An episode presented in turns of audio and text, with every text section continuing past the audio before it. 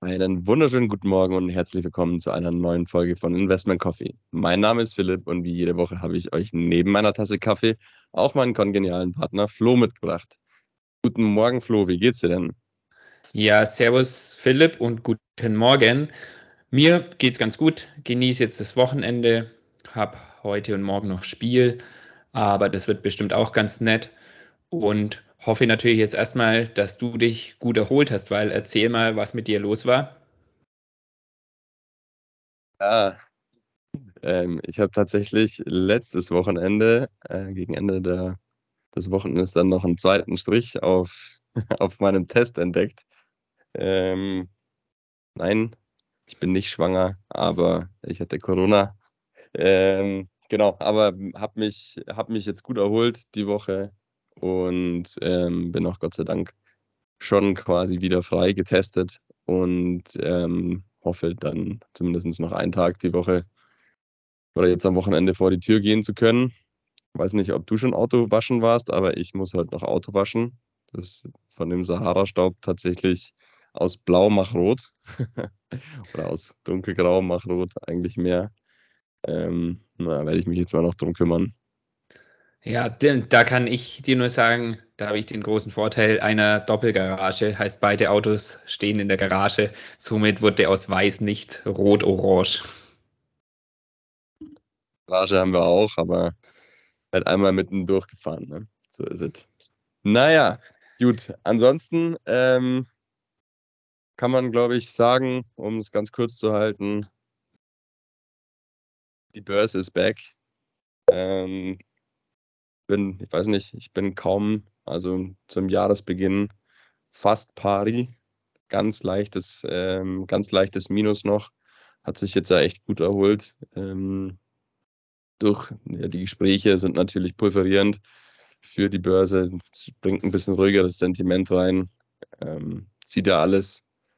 Oder hoffen wir einfach, dass es sich so weiterentwickelt und dass man davon ausgehen kann, dass wir eine in irgendeiner Art und Weise noch diplomatisch angehauchte Lösung zeitnah finden können und der ganze Spuk ein Ende oder ja, ein Ende haben kann. Ähm, von dem her glaube ich, die, ja, die Woche ganz gut, ganz okay gewesen. Zinserhöhung in den USA wie versprochen gekommen, 0,25 Prozent hat die FED am ähm, Mittwoch, glaube ich, die Zinsen ja. erhöht. Mittwoch die Zinsen erhöht. Ähm, war, glaube ich, diese 0,25 Prozent sollten eigentlich soweit eingepreist gewesen sein. Der Markt hat ganz, ganz kurz darauf reagiert. Ähm, ganz kurz war so eine kleine rote Kerze im Dow Jones, hat man gesehen, aber ging sofort wieder hoch und hat sich erholt. Und äh, der Mittwoch selber hat, glaube ich, auch ähm, mit, ich glaube, im DAX mit fast 2% plus geschlossen, äh, wenn ich mich richtig erinnere. Und ähm, ja, schauen wir mal, ob es so ruhig und positiv weitergeht. Ja, genau, Philipp. Also ist echt so im Endeffekt echt die Erholung im Endeffekt gestattet, muss man sagen. Wobei ich auch finde, dass bei vielen Unternehmen schon noch ein gewisser Nachholbedarf vorhanden ist, was es auch ja sehr spannend macht, muss man sagen. Und heute habe ich deswegen auch ein Unternehmen in die Richtung mitgebracht, wo ich noch Aufholpotenzial sehe. Ich habe es ja vor zwei oder drei Wochen was, Philipp, wo wir über unsere Dividendenliebe gesprochen haben habe ich schon angekündigt. Ähm, da ist der Name schon mal gefallen und da habe ich schon gesagt, oh, das könnten wir mal die nächsten Wochen bringen. Und da es gerade wirklich super spannend bewertet ist, ähm, habe ich es heute gleich mitgebracht. Philipp, vielleicht hast du eine Idee. Die deutsche Dividendenaristokrat, der einzige. Fresenius. Genau. Heute geht es um Fresenius. Ähm, vielleicht vorneweg, ich glaube, Philipp, du bist auch investiert. Ähm, Genau, ich bin auch investiert schon einige Jahre, teilweise leider muss man sagen, weil man natürlich da auch schon höher ähm, eingekauft hat zu einem höheren Kurs. Aber Kurs ist jetzt wieder runtergekommen und ähm, super spannend. Heißt, ich muss dich gar nicht wirklich überzeugen, aber vielleicht doch noch das ein oder andere, was man beachten muss, beziehungsweise wo man Chancen sehen könnte. Hm, Philipp, wenn wir über Fresenius sprechen, dann sprechen wir ja im Endeffekt echt über ein riesiges Unternehmen, das nicht nur aus einer Marke in Anführungszeichen besteht, sondern das Unternehmen ist viergeteilt. Ähm, in Medical Care, in Helios, in Kabi und in Vamit. Und wir wollen uns zuerst mal die vier Bereiche ein bisschen anschauen, was die denn machen. Mm, am meisten Umsatz von diesen vier macht Fresenius mit der Tochter Medical Care. Ähm, das ist, sind vom Umsatz her ein bisschen mehr als 17 Milliarden im Jahr und das sind dann ungefähr 50 Prozent des, was es vom Umsatz von Fresenius ausmacht. Ähm, Fresenius hält dabei 32 Prozent ähm, an der Tochtergesellschaft und Fresenius Medical Care, wie die Tochter heißt, ähm, ist die Nummer eins in Dialyseprodukten und in der Dialysedienstleistung weltweit. Ähm, also haben wir hier auch wieder einen Weltmarktführer beziehungsweise Anteile an einem Weltmarktführer, wo die Hälfte des Umsatzes ausmachen. Eine weitere ähm, oder ein weiterer Geschäftsbereich ist Helios. Das sagt vielleicht dem einen oder anderen jetzt schon was von den Helios-Kliniken. Da besitzt Fresenius auch 100 Prozent und die sind Betreiber von Krankenhäusern ähm, in Deutschland und in Spanien. Und in Deutschland zum Beispiel haben sie knapp 100 Krankenhäusern, also Einrichtungen. Umsatz ist dabei bei knapp 11 Milliarden ähm, Euro pro Jahr. Sind auch, sind auch glaube ich, fast nur Krankenhäuser allgemein oder Kliniken allgemein in Deutschland, oder? Im Ausland haben die relativ wenig. Genau, ein paar noch eben in Spanien, aber Großteil ist in Deutschland, auf alle Fälle. Ja. Ähm, dann der dritte Bereich, der macht dann schon weniger aus, der macht um die 7 Milliarden aus. Das ist Fresenius Kabi, auch 100 Prozent der Anteile bei der Muttergesellschaft Fresenius. Und die produzieren Medikamente, dabei ähm, oftmals Biogenerika bzw. Biosimilar. Und das sind einfach Nachahmerprodukte, wenn ein Patent bei einem gewissen Medikament ausgelaufen ist. Heißt, sie sind nicht in der Forschung tätig, sondern sie ahmen dann Produkte eben nur nach. Heißt, Medikamente werden einfach nachentwickelt, wenn das Medikament schon vorhanden ist und damit verdienen sie Geld. Ist natürlich im Endeffekt schon ein Vorteil, wenn man nicht selbst in der Forschung ist. Klar kann man sagen, die ersten Jahre wird oft mal das große Geld verdient, weil dann eben andere Unternehmen noch nichts ähm, rausbringen dürfen, was dann ähnlich ist. Aber man hat halt das die großen Ausgaben und das große Risiko der Forschung nicht. Hm, deswegen meines Erachtens nach auch ganz spannend und mit sieben Milliarden Umsatz. Und dann mit nur knapp zwei Milliarden noch der vierte Geschäftsbereich, das ist Fresenius Vamed und die sind bei der Planung, Errichtung und Betrieb von Gesundheitseinrichtungen, also in dem Bereich sind die tätig. Aber im Endeffekt, ich glaube, mehr muss man dazu gar nicht so viel sagen, weil die eben eher kleiner sind. Da hält Fresenius 77 Prozent der Anteile. Jetzt. Damit, also ist das so ein bisschen das Beratungs- und Ingenieursdienstleistungshaus von denen. Ne? Also so ein bisschen, erinnert mich so ein bisschen wie bei den, bei den Reads, die noch einen Beratungsanteil mit dabei haben, hat der auch Fresenius hier quasi, die beraten ja teilweise auch andere ähm, Kliniken und Krankenhäuser, wie sie ihre ähm, Kliniken strukturieren, aufbauen, verbessern können und sowas.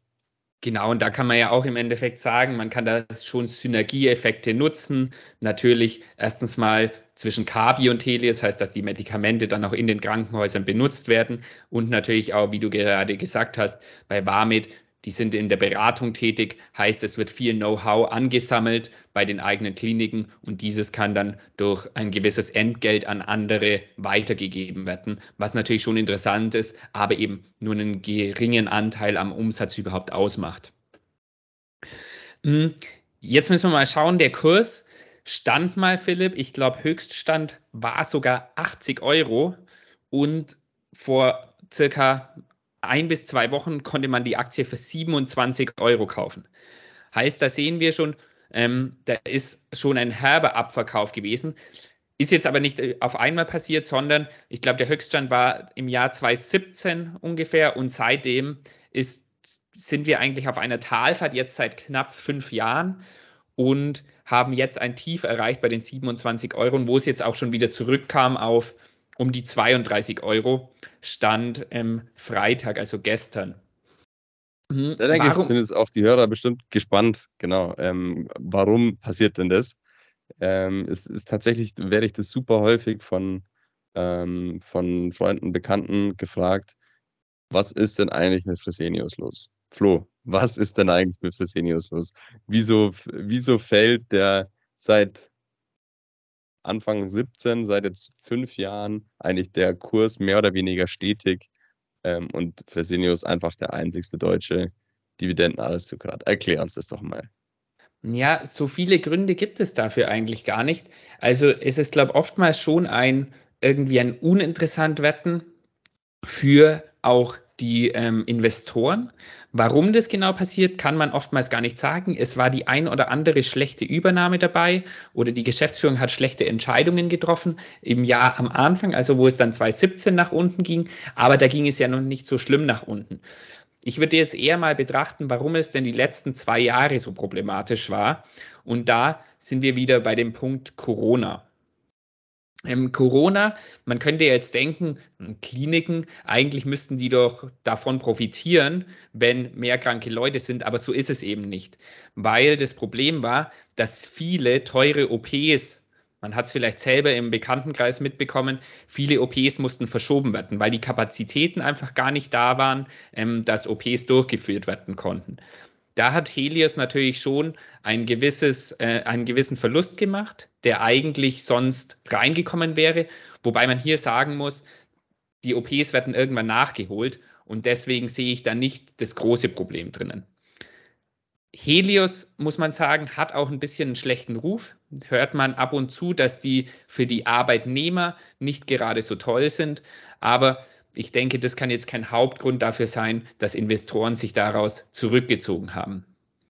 Ähm, ein weiterer Grund, warum Corona Fresenius so hart getroffen hat, wir haben ja vorhin schon mal betrachtet, Medical Care, ähm, die die Hälfte des Umsatzes von Fresenius ausmachen, die ähm, vertreiben Dialyseprodukte und die Dienstleistung dazu. Und ähm, das klingt jetzt hart, aber durch Corona sind sehr viele Dialysepatienten gestorben. Die haben schon ein geschwächtes Immunsystem gehabt, wenn man mal überlegt, was macht Dialyse? Dialyse wird dann angewendet, wenn die Nieren eines Menschen nicht mehr so gut arbeiten, heißt die Giftstoffe können nicht mehr selbstständig gefiltert werden und deswegen ähm, brauchen diese Personen dann oftmals mehrmals wöchentlich wirklich für den Rest ihres Lebens im Endeffekt diese Dialysebehandlung, ähm, um überhaupt überleben zu können. Und man weiß, Corona ist eine Krankheit gewesen, ein Virus, der auch geschwächte Personen, auch bei älteren Personen hat man es ja mitbekommen, sehr angegriffen hat. Und da muss man einfach leider sagen, da sind Fresenius Medical Care die Patienten weggestorben im Endeffekt durch dieses Corona. Ähm, kann man jetzt natürlich auch sagen, ähm, das wird wieder aufgeholt, aber man muss natürlich auch sagen, das wird natürlich ein langsamerer Prozess, weil ja, die kommen nicht jetzt sofort wieder nach. Ähm, ich glaube, das sind so die Hauptpunkte, an denen Fresenius die letzte Zeit gelitten hat. Ich glaube auch, äh, man muss hier auch immer beachten, es ist so eine Art Konglomerat. Heißt, wir sehen ja, es hat verschiedene Geschäftsbereiche und da haben wir ja oft so einen Abschlag, den Konglomerate allgemein bekommen, wenn man auch bei anderen Unternehmen sieht, die einfach günstiger bewertet sind aufgrund dieser Struktur. Ich glaube, wenn jetzt die einzelnen Bereiche komplett aufgesplittet wären, dass dann der die komplette Marktkapitalisierung, also die allgemeine Marktkapitalisierung ähm, höher wäre. Ähm, ich weiß nicht, was fällt dir denn noch ein, Philipp, dazu? Hast noch irgendwas, wo du meinst, was damit zusammenhängen könnte, dass sie so gefallen sind? Konkret, also konkret nicht. Ich glaube auch, ähm, dass, wie du gesagt hast, dass eben gerade Corona da ein bisschen in die, ähm, ja, in die Tasche von, von Fresenius gehauen hat. Ich, ich wollte mich, ich wollte gerade eigentlich schon was zu den, äh, zu den Unternehmenszahlen sagen, die ich mir von äh, natürlich auch vor ein paar Wochen und kontinuierlich immer wieder angeschaut habe. Und da ist mir auch was aufgefallen, aber das möchte ich dir jetzt nicht vorwegnehmen. Deswegen bin ich gespannt, was du dazu sagst. Ähm, also auch im Vergleich zu dem, wie sich quasi jetzt der Kurs auch einfach entwickelt hat ähm, über Corona hinweg und ähm, wie eigentlich die Unternehmenszahlen dazu aussehen. Äh, das finde ich ist nämlich ein ziemlich spannender Vergleich. Genau, also wenn man Unternehmenszahlen, ich mache es ja auch nicht immer zu lang, die Unternehmenszahlen, weil es ja auch beim Gehörten immer schwierig ist man muss wirklich sagen, wir haben ja einen Dividendenaristokraten. Wir sind sehr gut diversifiziert innerhalb des Unternehmens und das KGV ist unter 10. Heißt, da merken wir schon, irgendwas muss schon sein, ähm, dass das nicht stimmt. Ähm, wenn wir jetzt mal, wir haben gerade schon Dividendenaristokrat angesprochen, wir haben eine Dividende von knapp 3% beim jetzigen Kurs und haben ähm, dabei eine Ausschüttungsquote von lediglich 25%. Heißt, was wirklich im Endeffekt verrückt ist, also eine durchschnittliche Ausschüttungsquote, auch das jetzt nicht ein One-Timer, sondern wirklich durchschnittlich bei 25 Prozent, heißt, da sehen wir, da ist noch unglaublich viel Platz nach oben. Das Wachstum über zehn Jahre der Dividende ist bei knapp 15 Prozent. Heißt auch super. Und wenn wir dann noch hören, über 25 Jahre jährlich gesteigert, ähm, dann sehen wir schon, da kann irgendwas nicht stimmen mit dem KGV dann auch unter 10, weil das ist eigentlich zu interessant und in einem Bereich, im Pharmabereich, der eigentlich unseres Erachtens nach schon sehr sicher ist. Hm, wenn man sich die Zahlen anschaut, wir haben ein Umsatzwachstum, heißt der Umsatz wächst weiterhin, ist auch gewachsen, aber man sieht einfach, dass die ähm, Gewinne zurückgegangen sind. An was das genau gelegen ist, weiß man jetzt auch nicht. Klar, wir haben es vorhin schon thematisiert, was die Probleme der letzten Jahre sind. Es wird aber auch in Zukunft davon ausgegangen, dass die Gewinne wieder steigen. Was man jetzt sagen muss, oftmals heißt es ja dann, die Dividende ist gefährdet durch den Gewinnrückgang. Haben wir hier aber nicht den Fall, da wir ja auch vorhin schon gehört haben, Ausschüttungsquote ist so gering, heißt es ist kein Problem. Fresenius hat sich durch Übernahmen ziemlich verschuldet. Das kann man auch sehen, heißt die Verschuldung wurde aufgebaut. Wobei man jetzt auch wieder sieht, dass die Verschuldung langsam abgebaut wird. Und da kann natürlich auch ein steigender Gewinn in Zukunft dann hoffentlich auch dazu führen, dass man die auch schneller abbauen kann, die Verschuldung. Ähm, die Verschuldung ist auch unter dem Vierfachen des EBITs, ähm, was ja schon positiv ist im Endeffekt. Das ist ja immer so, ein, so eine Grenze für uns auch. Ähm, und ja, also deswegen sehe ich die Zahlen eigentlich meines Erachtens nach gar nicht so schlecht, außer eben, dass der Gewinn schon zurückgegangen ist. Das muss man auch ehrlicherweise sagen. Aber das können jetzt auch Effekte sein, wo man sagt, ähm, die sind dadurch entstanden, dass eben Corona und einige nicht so gute Entscheidungen der Geschäftsführung dazu geführt haben. Ähm, Philipp, was meintest du denn noch mit den Zahlen, wenn du es schon offen hast? Genau, also da, da wollte ich mal drauf eingehen. Ähm, und da muss ich ganz klar sagen, äh, das ist ja auch das ist was, was man immer wieder liest. Also, dass die Gründe sind bei Fresenius, dass die Gewinne zurückgegangen sind, dass die Anleger verärgert sind und dass Corona dann noch mit reingehauen hat. Aber wenn man sich jetzt mal ganz ehrlich die, die Unternehmenszahlen anschaut ähm, und ein bisschen rauszoomt, dann muss man sagen, meine persönliche Meinung stimmt das gar nicht. Also, ja, sie hatten einen Umsatz hoch, jetzt schaue ich nach, dass ich hier keinen Quatsch erzähle, das Umsatzhoch hatten sie tatsächlich in 2021. Und den Umsatz haben sie auch kontinuierlich durchgesteigert. Also ja, genau. der, Umsatz ist nie, ist, der Umsatz ist nie zurückgegangen.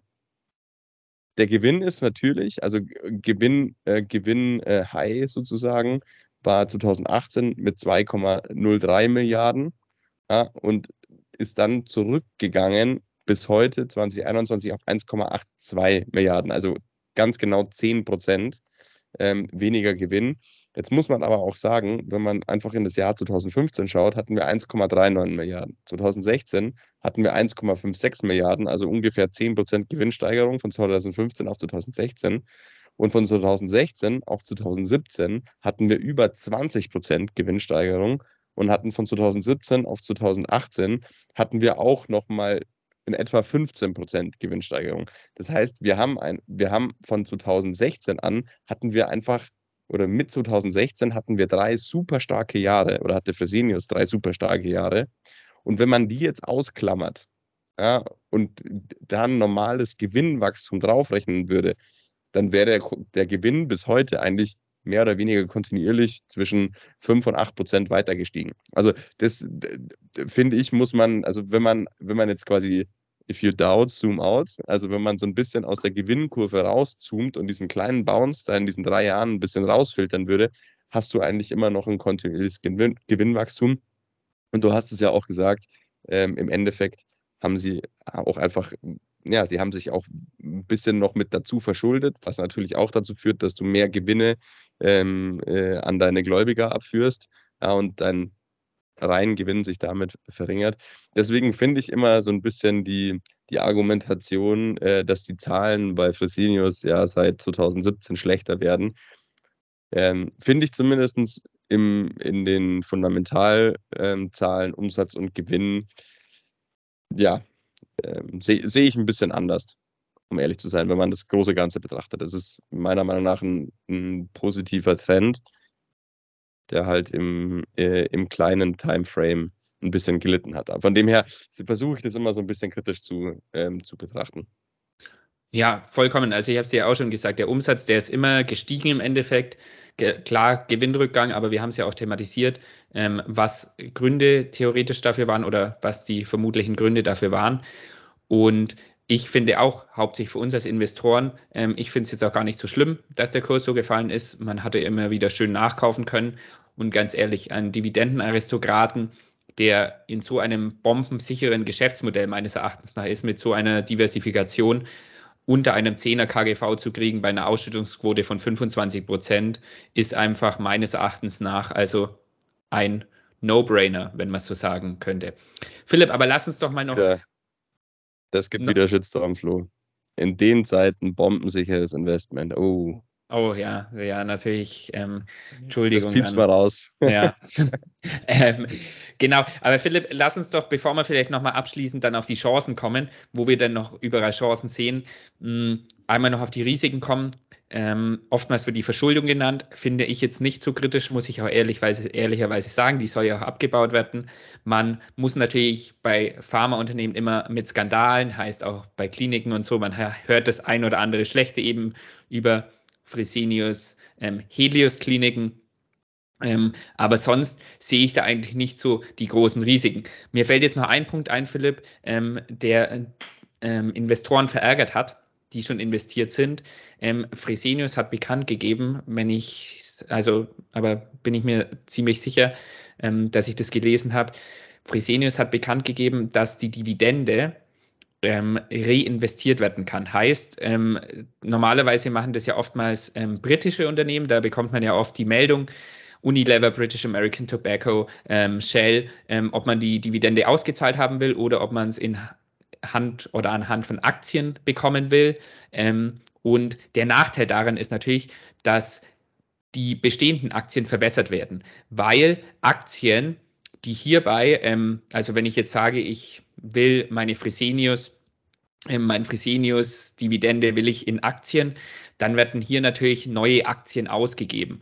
Und somit wird natürlich der Wert in Anführungszeichen beziehungsweise die Gewinnbeteiligung einer alten Aktie ein bisschen geringer, da neue Aktien ausgegeben werden. Und das hat Anlegern anscheinend auch ein bisschen nicht so gut gefallen. Ähm, Finde ich jetzt nicht kritisch, weil es jetzt auch nicht in so einem hohen Bereich ist, wo man sagen muss, ähm, das verwässert das jetzt zu sehr. Das ist jetzt nicht wie andere Unternehmen, die dann auf einmal auf einen Schlag ganz viele, ähm, mehr als fünf Prozent neue Aktien rausgeben.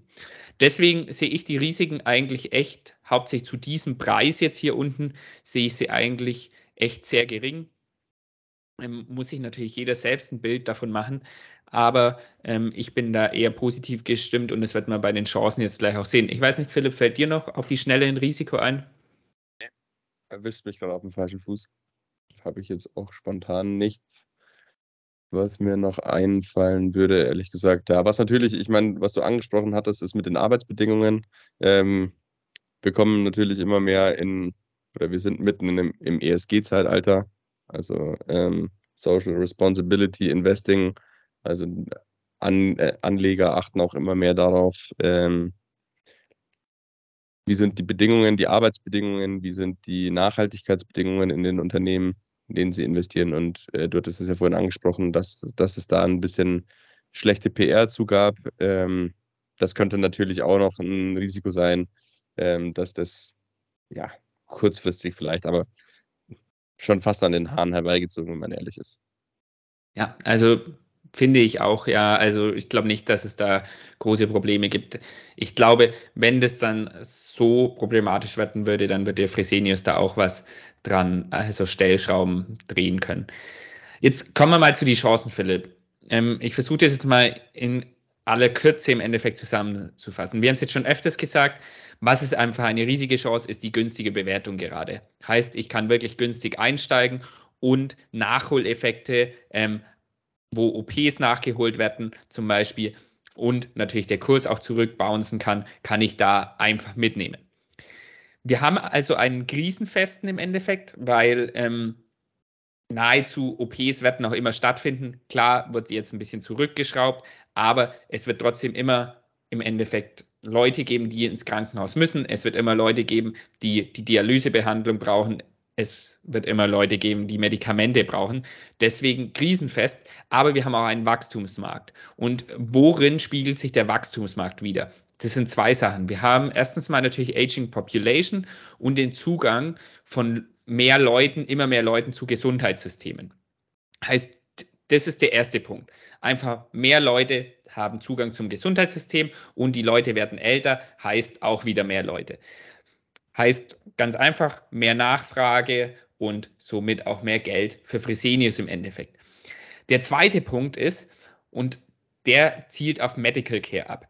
Heißt, wir haben gehört, es sind einige Dialysepatienten verstorben durch eben Corona und da muss man jetzt eben schauen, ob denn überhaupt oder wie diese Patienten nachkommen. Und wenn man sich mal mit der Krankheit ein bisschen auseinandersetzt und warum die Nieren nicht mehr arbeiten, ähm, dann kommt man schnell auf das, den Punkt, den wir vor ein paar Wochen hatten. Ähm, Hälfte der Dialysefälle werden durch Diabetes verursacht. Das heißt, 50 Prozent aller Dialysefälle und wenn wir jetzt zurückdenken an dein Unternehmen, was du uns vorgestellt hast, Novo Nordisk, ähm, ich glaube, du hast damals gesagt, wenn ich es richtig im Kopf habe, 50, es wird von einem Wachstum von 50 Prozent ausgegangen an Leuten mit Diabetes. Und dann sehen wir einfach auch, was das im Endeffekt für einen Zukunftsmarkt für die Dialyse bedeutet. Müssen wir ganz ehrlich sagen, es ist keine schöne Sache, muss man auch sagen. Wobei man natürlich auch sagen muss, Fresenius Medical Care ermöglicht natürlich auch den erkrankten Leuten dann noch ein lebenswertes Leben zu haben, auch wenn sie daran erkranken. Aber hier wird es auch einfach so sein, auch da es weltweit dann immer weiter so ist und wenn wir hier den Weltmarktführer haben, dann haben wir hier einfach ein stetiges Wachstum im Dialysemarkt und davon wird natürlich auch der Weltmarktführer, wenn nicht alles schief läuft, profitieren. Und somit können wir eigentlich abschließend sagen, ähm, wir haben sowohl eine günstige Bewertung, haben einen Wachstumsmarkt, aber auch eben einen krisenfesten Markt und haben einfach innerhalb des Unternehmens eine riesige Diversifikation, wo man einfach sagen muss, sie haben jetzt auch bewiesen, dass sie über 25 Jahre oder länger stabil arbeiten können. Und ich glaube, daran kann man anknüpfen und die Chance jetzt gerade zum Einstieg echt ganz gut nützen. Ich weiß nicht, Philipp, was du da noch, da du dazu noch zu sagen hast, ähm, auch vielleicht wie würden wir investieren? Da kann ich dann auch noch was dazu sagen. Was hast du denn noch zu den Chancen? Ja, im, im, Prinzip finde ich, hast du die Chancen schon super gut zusammengefasst oder hast, hast sie auf den Punkt gebracht. Ähm, Gesundheitssektor, du hast ja vorhin auch die vier Bereiche aufgezeigt. Klar, der kleinste Bereich ist, ähm, ist quasi Beratung und Dienstleistung, also Ingenieursdienstleistung für den ganzen Bereich. Ähm, ist, glaube ich, was, was ist jetzt nicht mein, ähm, mein Turf, also kenne ich mich jetzt nicht im Detail aus, ähm, wie, wie sehr in diesem Gewerbe quasi auch diese, diese Beratung gefordert ist. Aber ähm, ich denke, wenn man da so eine, so eine Expertise in dem Bereich hat, wie es Fresenius auch hat, ist es auf jeden Fall was, ähm, wo, man, wo man mit Geld verdienen kann. Aber, aber auf jeden Fall stärksten sehe ich natürlich die Bereiche ähm, der, ähm, der Helios-Kliniken und wie du schon gesagt hast, der, ähm, aber auch der Dialyse ja, die, die, die erwartete Zahl an ähm, Diabetespatienten wird sich verdoppeln. Ähm, demnach wird sich auch, also ich meine, wird sich verdoppeln, weil sich zum einen, weil die Leute älter werden, ja, kleiner Flashback zu, zu, ähm, zu unserer Sugar Warrior ähm, Folge vor, vor vier, fünf Wochen, ähm, weil die Leute älter werden und weil wir aber auch einfach eine immer größere Population werden. Das heißt, auch viel mehr Leute werden dann eben, wie du schon richtigerweise sagtest, Dialyse brauchen. Und ich glaube auch einfach, diese, diese Pflege- und Krankeneinrichtungen werden ja vor allem in großen Städten immer wichtiger. Und ähm, da das sind, ich meine, Neber, klar, du hast gesagt, sie sind ein bisschen schlecht in die ähm, in die Presse gekommen, aber an und für sich haben Helios Kliniken, was die Qualität, also die medizinische Versorgung angeht, einen super Ruf. Ähm, ich, wenn ich mich nicht täusche, sind ja auch die meisten Privatkliniken. Ähm, das heißt, hier hast du auch nochmal einen ganz anderen Cashflow, jetzt wie bei, ähm, könnte man vielleicht sogar an der Stelle als Risiko ähm, für, für den Bereich noch mit aufführen, wenn man unbedingt will. Ähm, aber ja, ich denke, wir werden immer genug Privatpatienten haben und äh, sind da auch sehr oft spezialisierte Kliniken für minimalinvasive Eingriffe und sowas. Ähm, Gelenke, Schulter, Knie, zum Beispiel hier in München gibt es so eine ähm, Schulter- äh, oder ist eine Helios-Klinik, die ist für Schulter-OPs ähm, spezialisiert. Ja, da war ich auch schon mal in Spätzle besuchen. Ähm, und da hast du halt Rang und Namen aus aller Welt auf dem Gang liegen.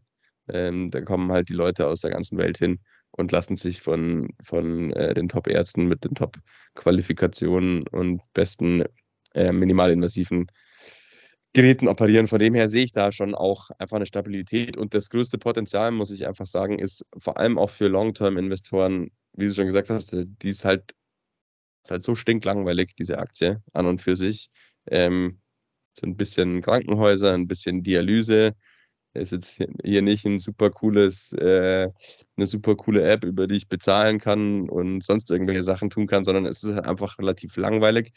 Ähm, daher ist es keine, ähm, keine Hype- oder Trendaktie, die im Normalfall relativ wenig volatil ist. Und wie du schon gesagt hast, 32, 32 Flocken kostet momentan die Aktie, ist über, ähm, über 50 Prozent äh, im Minus zum All-Time-High, 70 Prozent sogar, grob im Kopf überschlagen.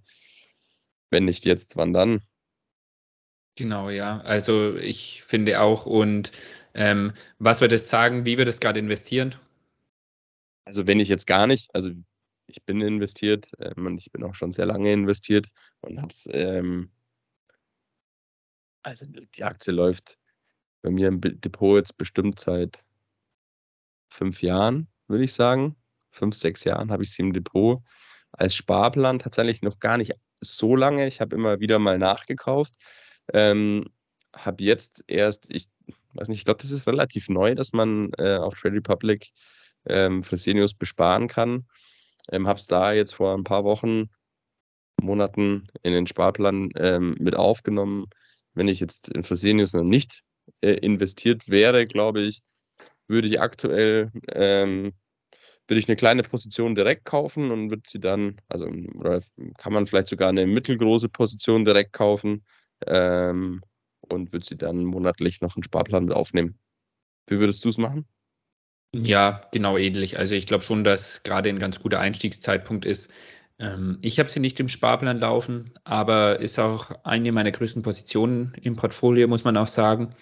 Ich habe in letzter Zeit öfters nachgekauft und habe da immer mit Limit Orders nachgekauft. Ich dachte ja immer, tiefer kann es eigentlich nicht fallen. Ähm, die Aktie hat mir dann irgendwie den Gefallen getan. Mal schauen, ob es ein Gefallen dann noch war, doch immer tiefer zu fallen und mir immer noch mehr Nachkaufmöglichkeiten zu geben. Aber genau, bei mir ist jetzt, glaube ich, so langsam echt gut ähm, von der Position her, weil sonst wird sie auch irgendwann zu groß, wenn sie weiter steigt. Und das, meines Erachtens nach ist es eine Buy-and-Hold-Aktie, wo man wirklich auch mal sagen kann, hoffentlich für die Ewigkeit vielleicht, wo wir uns in vielen, vielen Jahren auch noch drüber unterhalten und froh sind und vielleicht drüber lachen, dass wir die mal für 30 Euro bekommen haben. Definitiv. Und äh, liebe Hörer, was ihr machen könnt, ähm, wir hatten es, äh, E.ON war vor zwei Wochen, glaube ich. Ähm, da hatten wir jetzt angesprochen, dass man sich, äh, da hattest du ja den Hinweis gegeben, dass man mit Limit Orders auch ganz gut arbeiten kann und dass man das äh, im ähm, im E.ON Max Chart eigentlich ganz gut sieht, dass, das, äh, dass er immer einen Boden hat, an dem es rebounds. Äh, das könnt ihr mal bei Fresenius machen. Schaut euch mal den 5-Jahres-Chart an und schaut mal, ob ihr da ein ähnliches Muster entdeckt. Und dann ähm, könnt ihr euch ja selber überlegen, ob aktuell ein guter oder schlechter Zeitpunkt sein könnte, um vielleicht auch ein bisschen größer einzukaufen. Aber wie immer, keine Anlageempfehlung. Genau. Und auch keine Kaufempfehlung und Verkaufempfehlung natürlich auf gar keinen Fall dieses Wochenende. Jetzt, Philipp, ich glaube, wir haben es soweit. Ähm, heute muss ich dich nicht fragen, ob ich dich überzeugt habe. Ich habe schon rausgehört, du bist einfach auch überzeugt. Ähm, dann jetzt noch natürlich auch noch eine gute Genesung, dass dann wieder bei 100 Prozent bist und sonst ein schönes Wochenende. Und liebe Hörer und Hörerinnen, wir hören uns nächste Woche. Philipp, ich bin gespannt, was du uns dann mitbringst nächste Woche. Und dann ein gespannt. schönes Wochenende. ja, Flo, tausend Dank dir. Ähm, war wie immer super interessant. Ich hoffe, euch da draußen hat es auch gefallen. Ähm, den Hinweis, wie immer keine Anlageberatung, keine Kaufempfehlung, einfach nur ähm, unser Wissen für euch zur Information. Ähm, Wenn es euch gefallen hat, hört natürlich bis zum Ende. Dann könntet ihr das auch, äh, sonst würdet ihr das jetzt auch gar nicht hören. Liked unseren Podcast und folgt uns. Wir freuen uns, wenn ihr Spaß dabei habt und würde sagen, danke für die Genesungswünsche. Schönes Wochenende dir auch noch. Und wir sehen und hören uns im Laufe der nächsten Woche, Flo. Besten Dank und bis bald. Tschüssi. Ja, ciao, Philipp.